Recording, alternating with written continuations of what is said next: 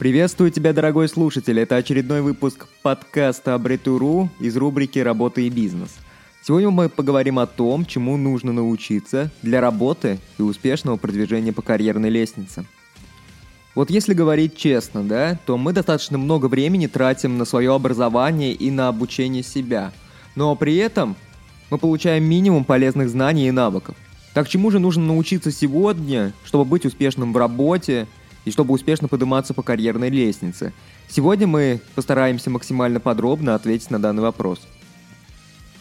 Вот мы тратим на школу 11 лет. В институте нам после говорят, что все можно забыть, и эти знания нам не пригодятся. А после института мы уже приходим на работу, и нам там снова показывают на ненужность всех полученных знаний. Знакомо это? И вот, кстати, что самое страшное, ведь поспорить с работодателем тут будет трудно, ведь если у вас нет опыта работы, но есть диплом, то вы на рабочем месте будете в разы бесполезнее любого сотрудника, у которого есть нужный опыт, но пускай он даже будет без диплома.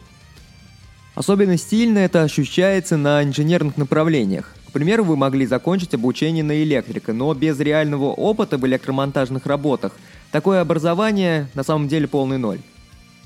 Так, чему можно и нужно научиться уже сегодня, чтобы не быть настоящим аутсайдером на своем рабочем месте?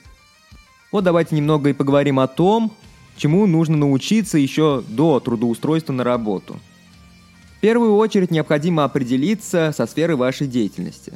Вы планируете работать физически или хотите применять для работы сугубо свой сверхразум? Если вы планируете работать физически, то как вы планируете применять свои руки? Если вы хотите использовать свой сверхразум, то как вы относитесь к общению с людьми? На самом деле, какой бы из ответов вы ни выбрали, однозначно не будет лишним прокачать свои навыки общения с людьми. Нет, не убеждайся в том, что ты умеешь общаться. Да, ты регулярно общаешься с роднёй и парой своих друзей, но общение с незнакомыми людьми – совершенно другое. Ситуация значительно усложняется, если тебе еще этому незнакомому человеку нужно что-то продать. Ну ладно, возвращаемся обратно к теме. Предположим, что ты не хочешь работать на кого-то. У тебя в крови бурлит бизнес. Ты будущий предприниматель. Так сложилось, что сегодня в России любой бизнес связан с продажами. А где вы видели хорошие продажи без прямого общения с клиентами? Да нигде. Нигде вы такое не увидите никогда. Такое не существует. Сегодня общение – это самый важный и самый полезный навык. К сожалению, научиться правильному общению можно только на собственном опыте. Следует отметить, что общение в разных сферах имеет свои особенности. К примеру, если э, грузчики общаются на своем языке, программисту будет сложно понять техническое задание, которое ему озвучивает грузчик. А грузчик никогда не поймет программиста. Аналогично, если грузчик на своем что-то будет пояснять программисту, это все очень запутанно им покажется. Они говорят буквально на разных языках. Следует отметить, что и грамотное общение в письменной форме сегодня тоже имеет место быть. Сегодня многие вопросы решаются через интернет и переписку, поэтому необходимо понимать то, как правильно писать письмо, чтобы клиент действительно захотел с вами продолжить общение. Так, что же делать, чтобы научиться правильно общаться с людьми? Для развития речи необходимо регулярно пополнять свой словарный запас. Словарный запас пассивно пополняется при общении с другими людьми, которые не входят в круг вашего ежедневного общения – а их интересы значительно отличаются от ваших. Для активного пополнения словарного запаса следует читать научную литературу, которая богата терминами. Иметь богатый словарный запас весьма полезно, но это не означает, что нужно вашего собеседника задавить различной терминологией, которую он совершенно не знает. Залог хорошего и продуктивного общения скрывается во взаимопонимании. Если ваш собеседник вас понимает – то это отлично. А вот если он не понимает то, что вы ему говорите, то никакого смысла вообще в таком общении нет. Вы должны уметь говорить на его языке, чтобы он понял каждое ваше слово. Вот у меня и у самого бывают временами проблемы с дикцией, но все же мы должны уметь четко произносить любые слова. Наша речь не должна напоминать какую-то непонятную кашу. Мы должны уметь найти общий язык с клиентом, и наши слова должны звучать четко.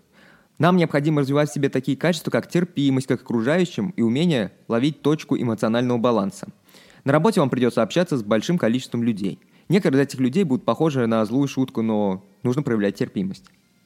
Также стоит заметить, что сегодня мир современных технологий. Различные программные продукты, различные технические решения, и мы всем этим должны уметь пользоваться. Несмотря на то, что сегодня у всех дома компьютер стоит, а в карманах смартфон, который имеет круглосуточный доступ к сети, люди по-прежнему все это используют для просмотров мемчиков и пустых переписок.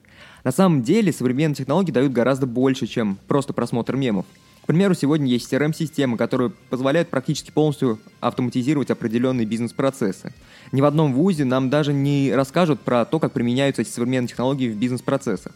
Так как же наше образование вообще нам поможет на работе, непонятно. На самом деле сегодня образование находится в каком-то космическом отрыве от реальных условий рынка.